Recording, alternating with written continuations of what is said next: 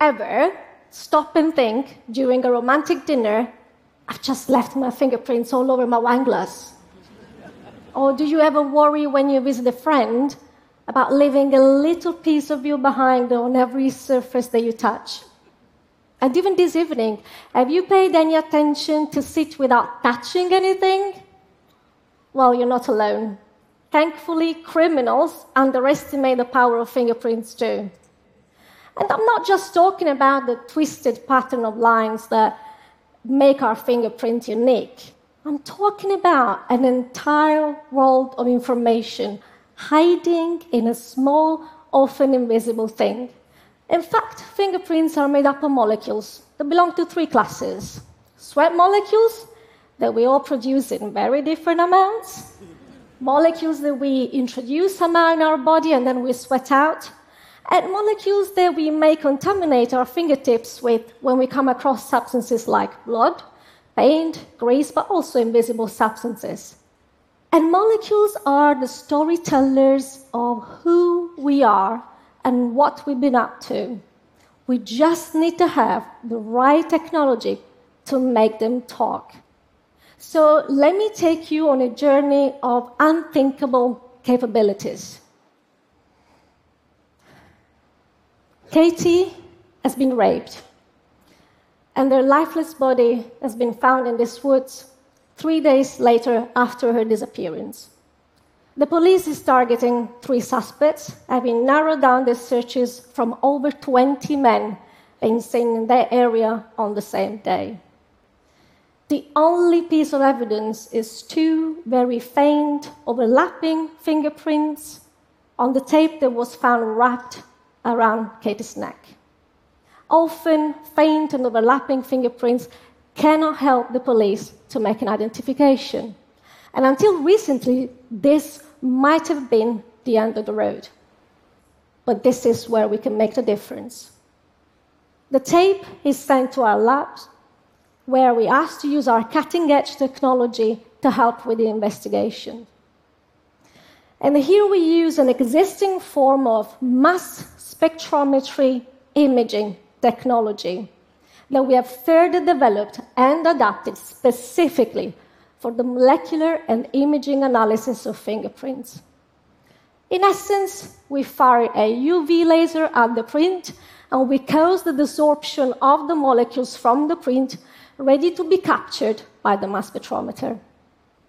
Mass spectrometry measures the weight of the molecules, or as we say, the mass, and those numbers that you see there, they indicate that mass. But more crucially, they indicate who those molecules are. Whether I'm saying paracetamol or something more sinister, forensically speaking. We applied this technology to the evidence that we have, and we found presence of condom lubricants. In fact, we've developed protocols that enable us to even suggest what brand of condom might have been used. So we passed this information to the police, who, meanwhile, had obtained a search warrant and they found the same brand of condom in Dalton's premises. And with Dalton and Thompson having also records for sexual assaults, then it is Chapman that may become the less likely suspect. But is this information enough to make an arrest? Of course not. And we are asked to delve deeper with our investigation. So we found out also the presence of other two very interesting molecules. One is an antidepressant, and one is a very special molecule. It only forms in your body if you drink alcohol and consume cocaine at the same time. And alcohol is known to potentiate the effect of cocaine. So here we're now having hints on the state of mind of the individual whilst perpetrating the crime we passed this information to the police. And they found out that actually Thompson is a drug addict. And he also has a medical record for psychotic episodes, for which presumably the antidepressant was prescribed. So now Thompson becomes the more likely suspect. But the reality is that I still don't know where these molecules are coming from. from which fingerprint and who those two fingerprints belong to. Fear not. Mass spectrometry imaging can help us further. In fact, the technology is so powerful that we can see where these molecules are on a fingerprint. Like you see in this video, every single of those peaks correspond to a mass, every mass to a molecule, and we can interrogate the software by selecting each of those molecules as to where they are present on a finger mark. And some images are not very revealing, some are better, some are really good. And we can create multiple images of the same mark. In theory, hundreds of images of the same fingerprints for as many are the molecules that we have detected. So, step one for overlapping fingerprints, chances are, especially if they come from different individuals, that the molecular composition is not identical. So let's ask the software to visualize those unique molecules just present in one finger mark and in another one. By doing so, that's how we can separate the two ridge pattern.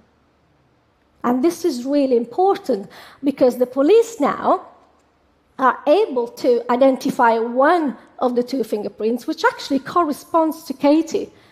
And they've been able to say so because they've compared the two separate images with one taken posthumously from Katie.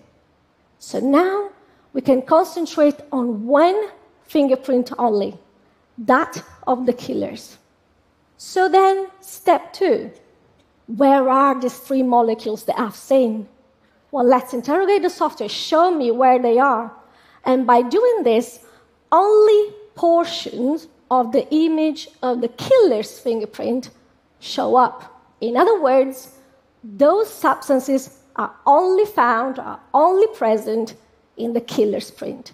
So now our molecular findings start matching very nicely the police intelligence about Thompson, should that fingerprint belong to him.